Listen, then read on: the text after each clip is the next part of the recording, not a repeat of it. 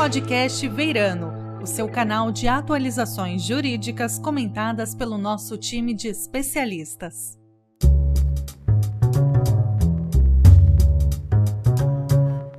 Este é o podcast Veirano. Meu nome é Maria Cristina Georgiev, sócia e líder da área ambiental do Veirano e falaremos hoje sobre o papel das empresas no avanço da pauta SG. E para nos ajudar a entender esse tema, convidamos a Sônia Concílio Favareto, STG Pioneer do Pacto Global da ONU, especialista em sustentabilidade e membro do Conselho de Administração de diversas instituições. Bem-vinda, Sônia, tudo bem? Oi, Kika, tudo ótimo. Muito obrigada pelo convite. Nós que agradecemos. Vai ser um prazer conversar com você hoje. Estamos hoje também com o nosso time de especialistas, formado pela Flávia Azevedo, sócia da área trabalhista e membro do Conselho de Administração do escritório. Olá, Flávia. Olá, Kika, Sônia, prazer estar com vocês. Estamos também com Gustavo Stolagli, sócio e membro do Instituto Brasileiro de Governança e sócio da área de governança do Verano. Tudo bem, Gusta? Oi, Kika, tudo bem? Um prazer participar desse painel com você, com a Flávia e com a ilustre presença da Sônia aqui. Obrigado. Muito obrigada a todos.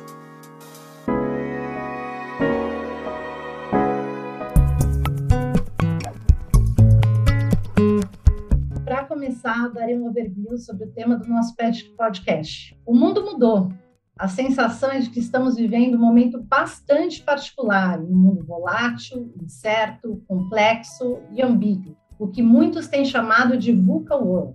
E essas constantes e imprevisíveis mudanças têm sido a regra para muitos negócios e, sem dúvida, o impacto nas estratégias corporativas. Não é à toa que as discussões em torno do SG têm avançado a passos largos, com propostas de uma retomada econômica pós-pandemia pautada em inovações, tecnologia e investimentos de impacto ambiental e social, a exemplo do New Green Deal. Além disso, os stakeholders e a sociedade têm cada vez mais reivindicado transparência, participação e fortalecimento de mecanismos de governança que considerem critérios SG, tanto na avaliação como na divulgação de riscos e oportunidades. Falando nisso, nos últimos anos surgiram inúmeras iniciativas internacionais e nacionais, algumas voluntárias e outras obrigatórias, a exemplo da PCFD, PRI e PSB. No Brasil, tivemos as recentes regulamentações do Bacen, além do decreto 10.846, que instituiu o Programa Nacional de Crescimento Verde. Bom, estamos a três dias da COP26, com grandes discussões à mesa e muita expectativa sobre o que sairá de lá, em especial quanto ao financiamento climático previsto no Acordo de Paris. A grande dúvida que permanece é se estamos no caminho certo e agindo com a agilidade necessária para endereçar essas grandes questões atuais. Ou seja, o assunto não é nada trivial. Sônia, você tem experiência com poucos em sustentabilidade, está desde o começo nessa jornada e sempre na vanguarda.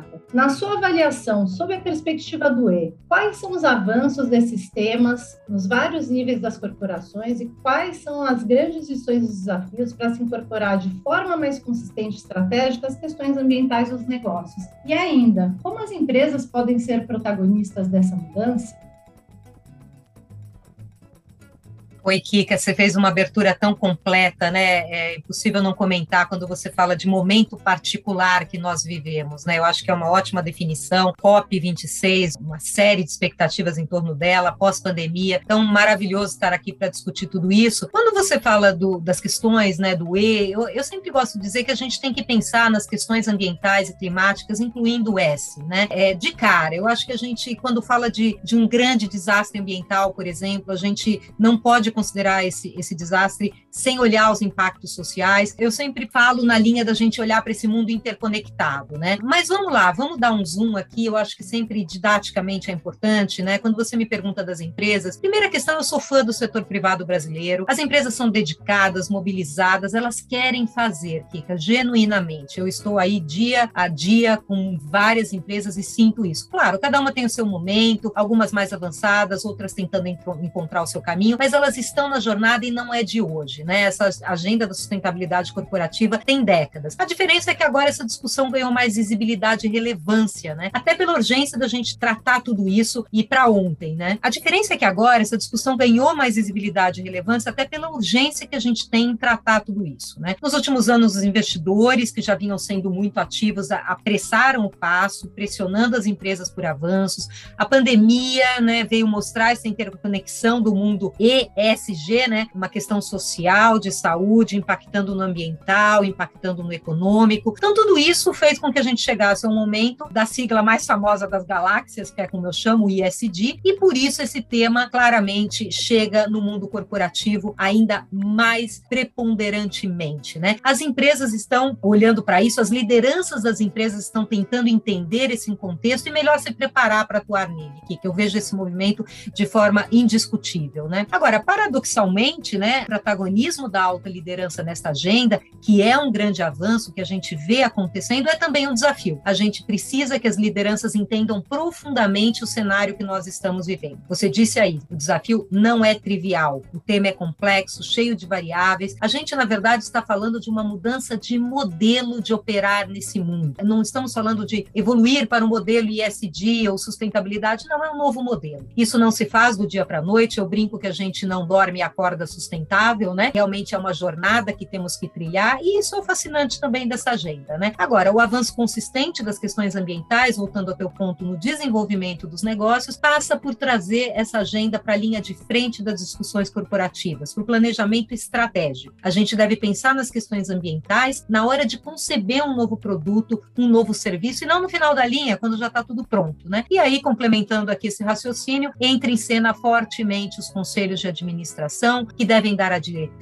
cobrar isso do executivo e ser um guardião dessa agenda. Ou seja, tá fácil, né, Kika? Tá, tá bem tranquila um longo a nossa caminho jornada, pela né? frente, mas eu acho que existe uma disposição muito grande, engajamento, é, principalmente do setor privado, que percebeu que não pode simplesmente esperar a regulamentação. Né? Hoje em dia, o comando e controle não é mais suficiente, então as empresas estão procurando, dentro das suas estratégias de negócio, né, considerando a sua cadeia de fornecimento, considerando o seu core business para conseguir passar por essa mudança e incorporar realmente as questões SG nas suas práticas. Ô Sônia, muito bom te ouvir e muito clara a visão que você traz aqui para gente. Né?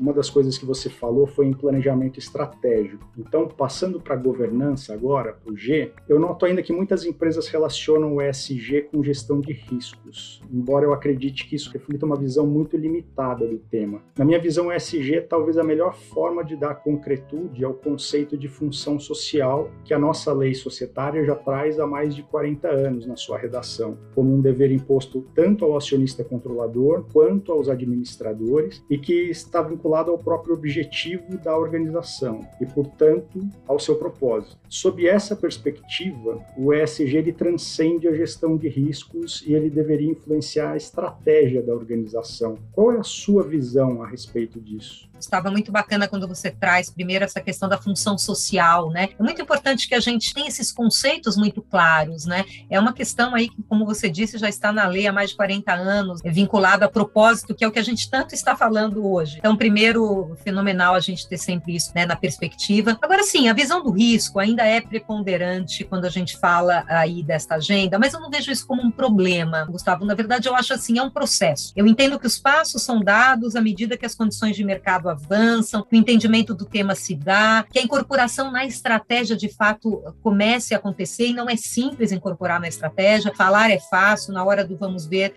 tem muita variável variando, né, como a gente costuma dizer nas empresas. Então, por isso que ainda é mais fácil responder o que se perde ao não investir em ESG do que o que se ganha. E aí, investir em ESG não, investir num novo modelo. Eu vou sempre voltar a isso, que eu acho que é isso que nós temos que forçar. Mas isso vem mudando, vem mudando, né? A cada dia a gente vê novas oportunidades oportunidades de ganhos, novos mercados se abrem, novas soluções, opções. A gente vê, eu vou dar o exemplo das emissões de dívida. Todo dia a gente vê um novo green bond, sustainability linked bonds, é, social bonds acontecendo no mercado com grande sucesso. Então, a conta do ganho e da oportunidade ela vem aumentando e isso é muito importante para que a gente perceba aí que risco e oportunidade, que é um binômio, binômio clássico, né? Ele vai se alternando. O caminho é dinâmico, ele se faz ao caminhar. E agora vale sempre também lembrar, né, é, Gustavo, que risco é parte da estratégia. A gente sempre vai ter que gerenciar o risco, porém com visão, consequência e inovação. E sim, ir além do risco e trazer a dimensão da oportunidade para o jogo novamente nesse binômio que eu falei, sendo bem gerenciado e, e com isso, inevitavelmente, eu entendo que a gente vai influenciar a estratégia da organização. Sônia, aproveitando aqui o que foi dito por você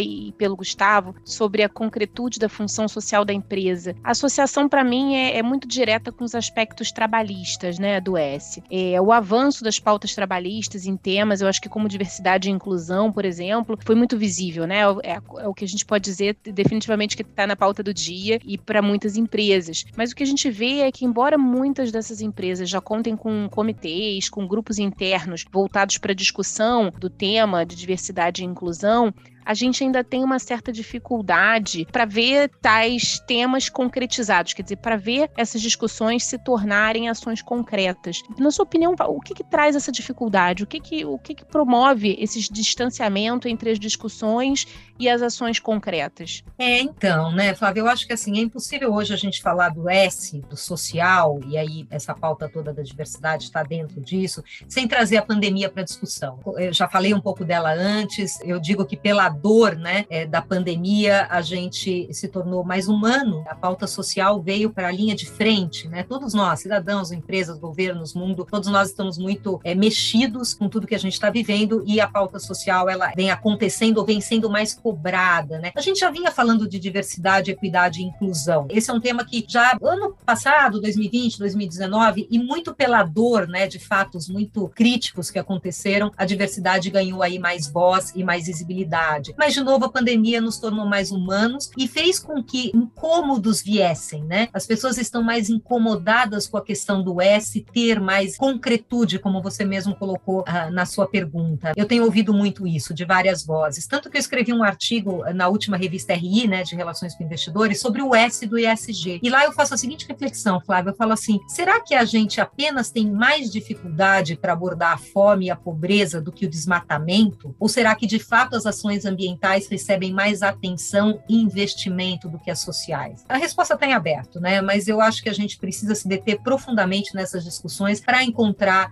essa resposta. Enquanto as ações concretas, elas dependem do todo, né? Eu, eu costumo dizer que é um quebra-cabeças, onde todas as peças são necessárias para o conjunto se completar. A gente precisa do protagonismo do setor privado, do ativismo e consciência da sociedade civil organizada e das ONGs, da indução da autorregulamentação, do poder de pressão dos investidores, da escala escala né, das políticas públicas, eh, eh, do questionamento da mídia, da influência de organizações multilaterais. Eu ficaria aqui falando sobre todas as outras funções e públicos. Agora, nem sempre esses atores estão no mesmo ritmo e com as mesmas prioridades. E esse é um desafio importante para a gente transformar ideias, compromissos em metas e ação. Ou seja, a gente tem que continuar convergindo, dialogando, fazendo parcerias, né, o ODS 17, para que a gente possa cada vez mais implementar ação. Mas acho que a gente já vem evoluindo também nisso. Obrigada, Sônia. Realmente muito importante ponto que você levantou aqui. Fica para mim muito a, a mensagem da questão do timing, né? Da gente perceber que os diferentes stakeholders talvez tenham timings diferentes. E é um dos nossos desafios, né? Definitivamente, que é colocar todo mundo na mesma página para fazer com que essas ações se concretizem, né? Dada a importância delas.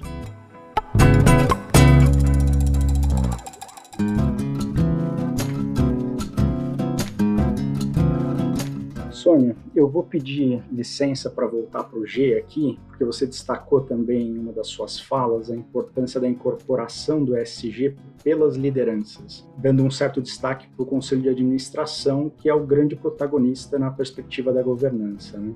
eu queria ouvir, com base na sua experiência né, como membro de conselhos de administração, eu imagino que você tenha tido a oportunidade de interagir com organizações que estavam em diferentes estágios nessa jornada de incorporação da pauta pauta ESG nos seus negócios. E aí, considerando o conhecimento que você tem nessa matéria e as experiências que você teve, qual seria a sugestão que você teria para dar para as lideranças de uma companhia, de uma organização que esteja disposta a incorporar essa pauta ESG, mas não saiba exatamente ao certo por onde começar? Olha, Gustavo, essa é, é uma pergunta que chega a mim recorrentemente, né? O como. Eu acho que é bacana que a gente está na fase do como. Acho que a gente já passou da fase do porquê. Por que investir nessa nova agenda ISD? Eu acho que já foi. Quem ainda está procurando o porquê está um pouco atrasado, né? Então a gente está aí procurando como. Eu interajo sim com muitas empresas e é exatamente isso. É muito bacana e fascinante, na verdade, a gente observar assim os, os diferentes estágios, os dilemas, as dúvidas. Agora uma coisa é comum, todas elas, a vontade de fazer bem feito, sabe? Eu ouço muito essa história de greenwashing e, e eu não me preocupo com greenwashing de verdade, né? Eu acho que assim a gente tem controle social e se uma empresa tiver né, vindo a público falando o que ela não está fazendo, isso tem vida curta. Então as empresas realmente estão muito dedicadas. E aí com base, né, na minha jornada aí liderando essa área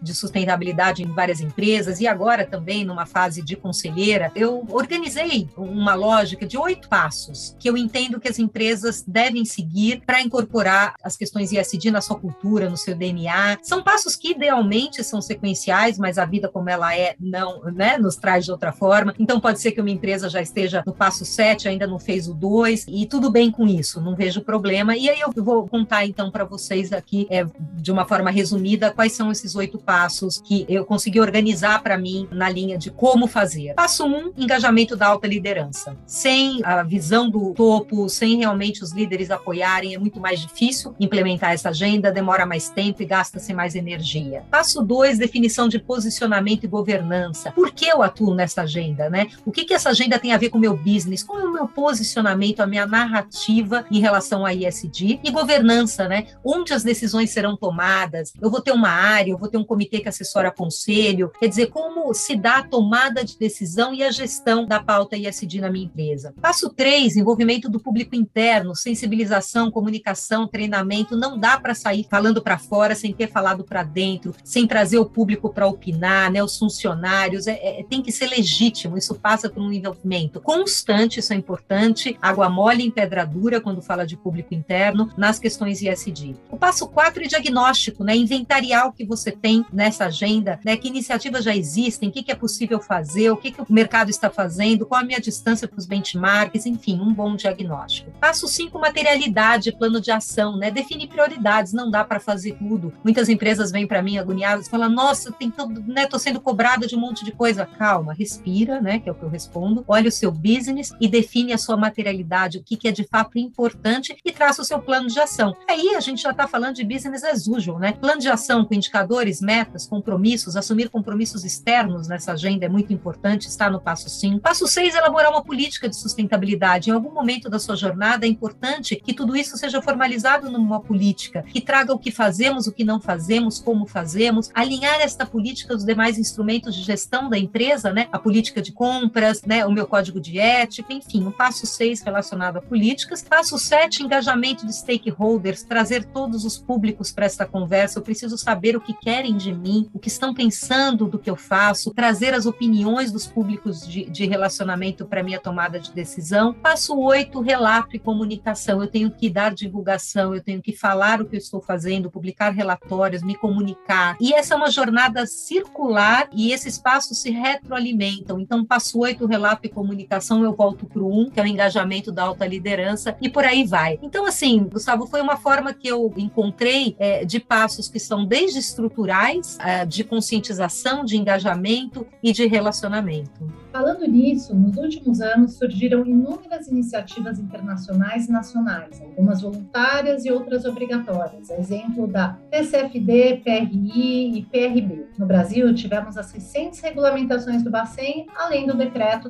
10.846, que instituiu o Programa Nacional de Crescimento Verde. Bom, estamos no ano da COP26 com grandes discussões à mesa e muita expectativa sobre o que sairá de lá, em especial quanto ao financiamento climático previsto no Acordo de Paris. A grande dúvida que permanece é se estamos no caminho certo e agindo com a agilidade necessária para endereçar essas grandes questões atuais. Ou seja, o assunto não é nada trivial. Sônia, é, qual a sua expectativa em relação à COP, quais são os grandes temas que você acha que precisam ser enfrentados e, na sua opinião, qual seria um balanço positivo? Olha, Kika, eu tenho comparado a COP26 à COP21 de Paris, né, em 2015, quando ali foi celebrado o Acordo de Paris. Eu estava lá, foi muito emocionante e foi uma COP muito emblemática. Acho que a gente, olhando para Glasgow, tem essa mesma expectativa, né? Ali se espera que possamos finalizar o detalhamento das regras do Acordo de Paris, entre eles o artigo 6, né, é, que trata justamente do funcionamento do mercado regulado de carbono, então uma grande expectativa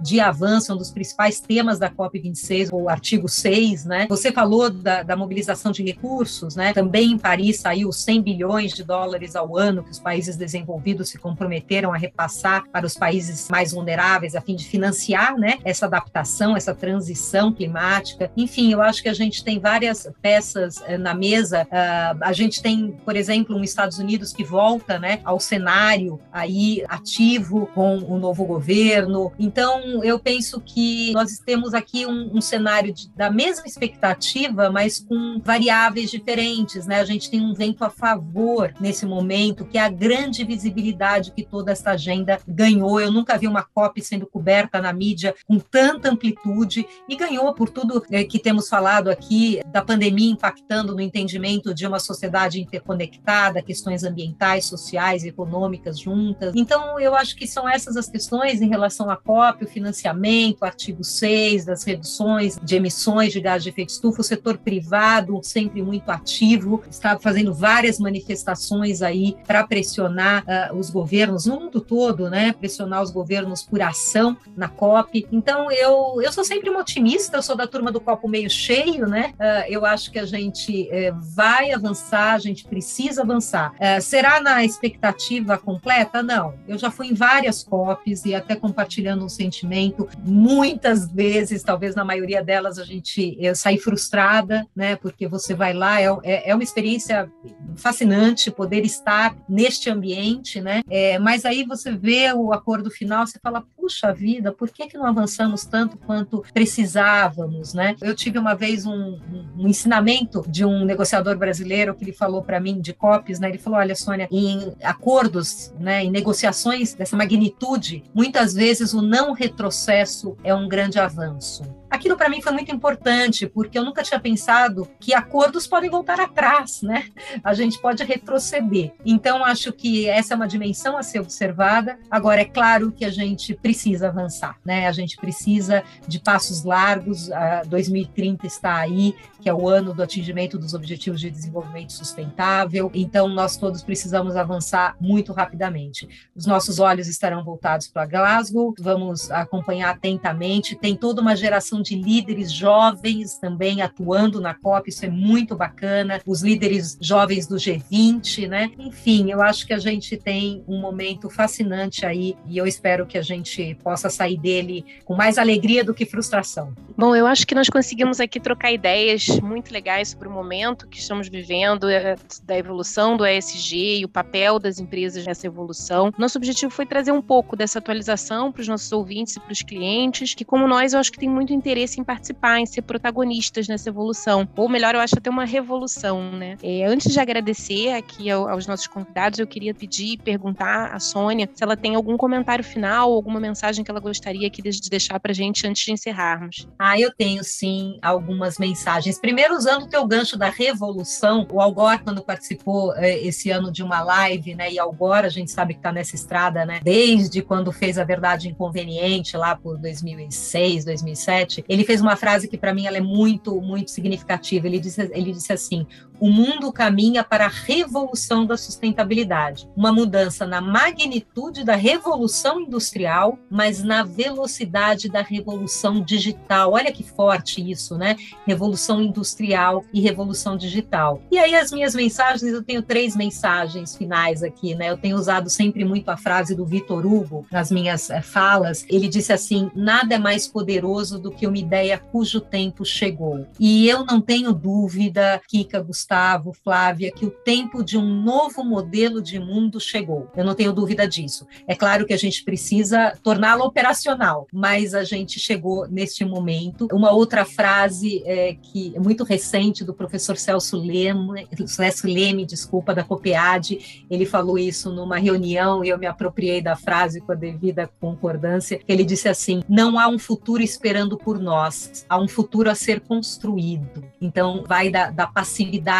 para uma postura ativa, né, que é o que a gente precisa ter. E aí, para finalizar, eu acho que essa postura ela vem por três caminhos: pelo amor, pela dor ou pela inteligência. Eu entendo dessa forma. O amor é se a gente tem líderes, né, que acreditam nessa agenda, têm convicção e vão fazer essa agenda acontecer, essa agenda ESG, esse novo modelo. A dor é a perda, né? Perdi dinheiro, imagem, reputação com desastre ambiental, uma crise social. Não quero mais perder alguém cuida lá disso na minha empresa. Ou então a inteligência, né? Que é o entendimento de que é para lá que o mundo vai, né? A inovação está olhando para isso. Quer dizer, quanto mais rápido eu for, mais cedo eu chego, menos energia eu perco. E eu costumo dizer que se a gente puder juntar o amor e a inteligência, é o melhor dos mundos. E dor eu passo. Não quero que aconteça por aí, não. Eu termino com essas reflexões e agradecendo muito o convite, parabenizando o Verano aí por todas as iniciativas. É um papel importantíssimo que vocês têm como formadores de opinião dentro do meio jurídico e nos demais em que vocês trafegam. Então, parabéns e muito obrigada pelo convite.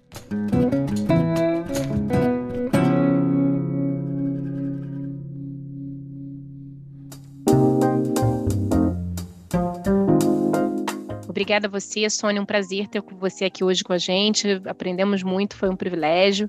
Queria agradecer também a Kika e ao Gustavo, meus sócios aqui, que contribuíram para essa discussão. Obrigada, Flávia. Obrigada, Sônia. Obrigada, Gusta. Foi um excelente bate-papo. Aprendi muito hoje também. Sônia, muito obrigado por nos prestigiar com a sua presença. Falar com você é sempre um prazer, um aprendizado. Você contribui sempre com material para inspiração, mas também para transpiração, né? Você traz ideias inspiradoras, mas também traz recomendações práticas para ajudar a tangibilizar todos esses conceitos. E muito obrigado, Kika e Flávia, pela oportunidade de dividir esse episódio aqui com vocês. Você acabou de ouvir o podcast Veirano. Para obter informações atualizadas sobre temas jurídicos relevantes, acesse nosso site veirano.com.br.